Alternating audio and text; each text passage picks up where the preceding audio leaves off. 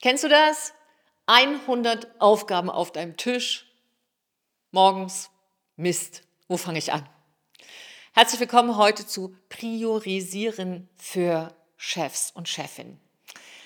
Kennst du das Gefühl, jeden Morgen am Schreibtisch zu sitzen und von gefühlt 100 Aufgaben angeschrien zu werden, sich überfordert zu fühlen?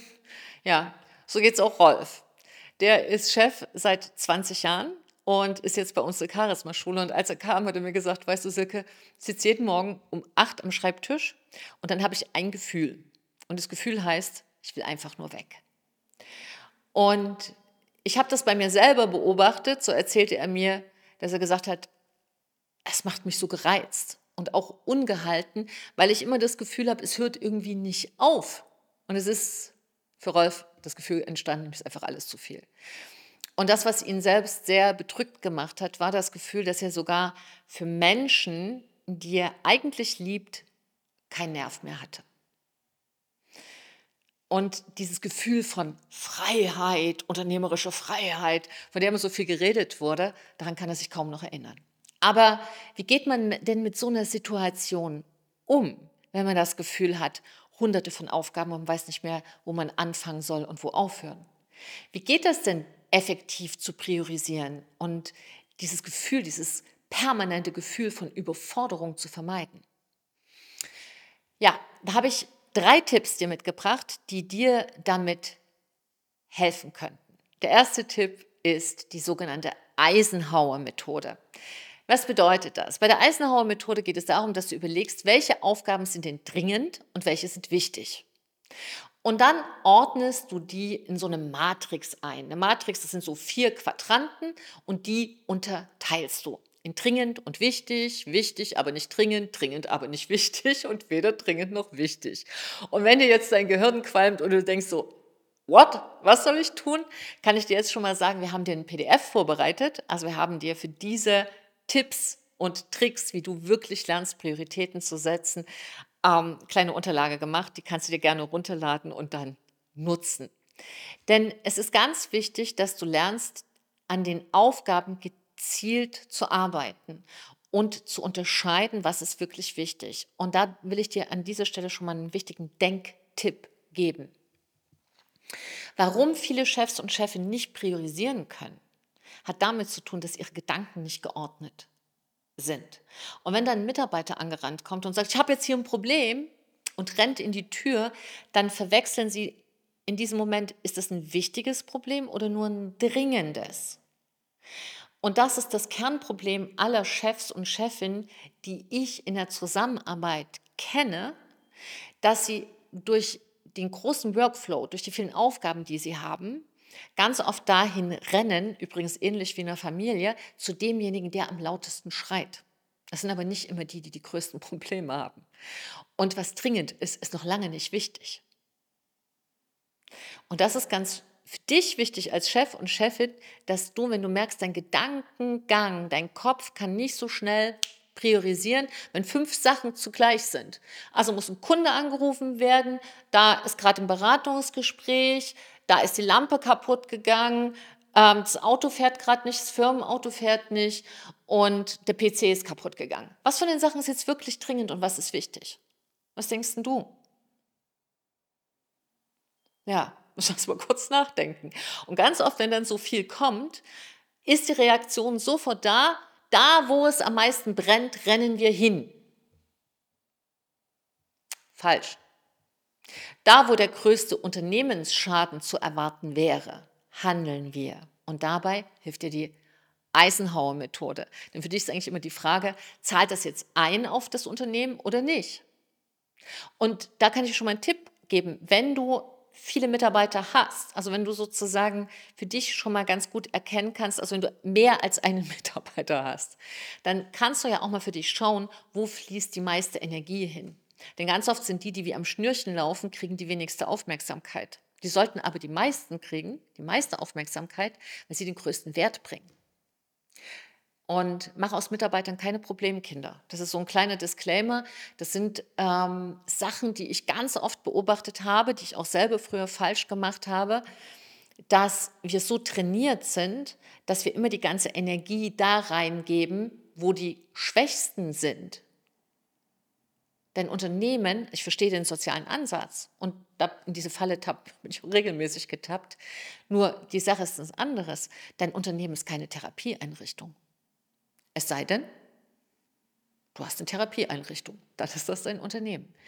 Denn die Sache ist die, da wo du dringend und wichtig verwechselst und vielleicht sehr viel Energie in einen Mitarbeiter, in eine Mitarbeiterin reingibst und dafür nicht die Energie hast für die Mitarbeiter, die das Unternehmen nach vorne bringen, kann das sein, dass du dein eigenes Unternehmen gefährdest. Also bitte immer dran denken, du hast die Verantwortung für alle Mitarbeiter und da auch immer wieder zu schauen, wo kommt denn ein großer Mehrwert rein und wo verlierst du total viel Kraft und Zeit und Energie.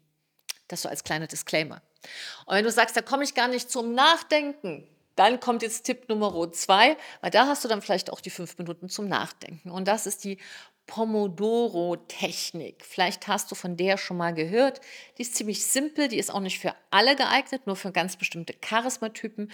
Aber wenn du sagst, du bist eher so prozessorientiert und eher linear, dann ist das für dich sehr effektiv.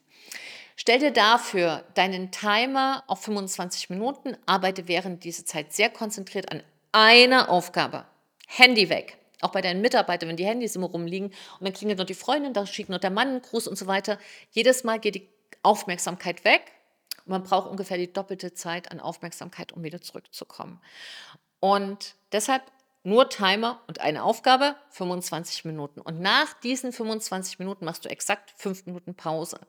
Und fünf Minuten Pause heißt, wenn du gesessen hast, stell dich hin und lauf rum. Wenn du gestanden hast, setz dich hin. Aber Bewegung ist meist das Beste und in diesen fünf Minuten machst du wirklich Pause. Und Pause, Freunde, ist nicht für viele, geht die Pause los. Und was machen sie? Erster Griff zum Handy. Das ist für die Pause. Das ist doch keine Pause. Eine Pause bedeutet, dass dein Gehirn sich ausruht. Das ist eine Pause. Und dann fängst du wieder an zu arbeiten. Und so vermeidest du Ablenkung und kannst dich viel, viel besser auf deine Arbeit konzentrieren. Der dritte Tipp, der ist so alt, wie es Chefs gibt, und trotzdem wird er nicht eingehalten. Und das bedeutet Delegieren. Warum können verflixt nochmal so wenige Chefs und Chefin delegieren? Sie sind nur so da, ziehen dann ihre Krawatte, aber wollen nichts abgeben. Warum? Das hat gar nichts damit zu tun, dass sie nicht delegieren können, sondern das hat ganz oft damit zu tun, dass Chefs und Chefinnen ihren Rollenwechsel nicht vollzogen haben. Das heißt, die meisten Chefs und Chefinnen sind mh, mm, der beste Mitarbeiter im Unternehmen. Das ist aber nicht ihre Aufgabe. Dann, hast du nämlich, dann bist du nämlich ein Chef oder eine Chefin, die nicht führt. Ist so klar. Wie willst du denn führen, wenn du alles denkst, irgendwie besser zu können und selber machen zu müssen und ist alles deins. Wie kommt das? Erstens, deine Rolle ist dir nicht klar. Du überlegst zu selten, wie du der beste Chef, die beste Chefin sein kannst, aber zu oft, was alles deine Aufgaben sind. Und die zweite Geschichte ist, dass du zu wenig darüber nachdenkst, wer in deinem Team wofür geeignet ist. Und dann machst du aus Delegieren so ein Riesending. Ich delegiere mal, wenn ich mehr Zeit und Energie habe. Na, die hast du nie. Delegieren bedeutet für dich, dass du nicht nur Zeit und Energie sparst, sondern dass du auch deinen Mitarbeitern hilfst, sich zu entwickeln. Ich weiß es nicht, ich beobachte es immer wieder, dass Chefinnen und Chefs ihre Mitarbeiter nicht entwickeln, dass sie zum Teil fünf Jahre, sechs Jahre, acht Jahre, zehn Jahre die gleiche Arbeit machen. Wenn du in ein Unternehmen kommst, wo das von vornherein so ist oder du ein Chef bist, da kannst du sagen, da hast du happy Mitarbeiter, Mitarbeiterinnen. Diejenigen, die schon mal im anderen Unternehmen waren, die schätzen das dann auch so richtig, weil die den Unterschied kennen. So, und diese drei Tipps, ich fasse die nochmal für dich zusammen, die dir helfen zu priorisieren, ist die Eisenhower-Methode. Wirklich fang an, Wichtiges und Dringendes voneinander zu trennen. Die zweite Geschichte ist die Pomodoro-Technik. Mach deine Pausen und eine Pause ist, wo der Gehirnskasten nicht arbeitet. Ein No-Go für Handys. Und die dritte Geschichte ist, mach dir eine Liste, alle deine Aufgaben und jetzt guck mal, Was kannst du heute noch, heute noch abdelegieren, welche 20 Prozent, wo du mehr Zeit hast für deine eigentlichen Aufgaben als Chef, als Chefin. Und wenn du Unterstützung brauchst für dich und sagst, ich kriege das mit diesen Prioritäten nicht hin und vor allen Dingen Prioritätensetzung entsprechend deinem Charismatyp lernen willst, dann schick einfach eine Nachricht, dann gucken wir mal, dass wir uns mal zusammen telefonieren, dass wir uns hören und dich beraten in einem ersten Gespräch und einfach gucken, hey, wie kannst du denn produktiver und erfolgreicher werden, ohne dass du dich verbiegst, indem du einfach mehr du bist. So, mehr du ist auch mein Stichwort. Danke für deine Zeit. Trau dich du zu sein. Deine Silke und ein Lächeln.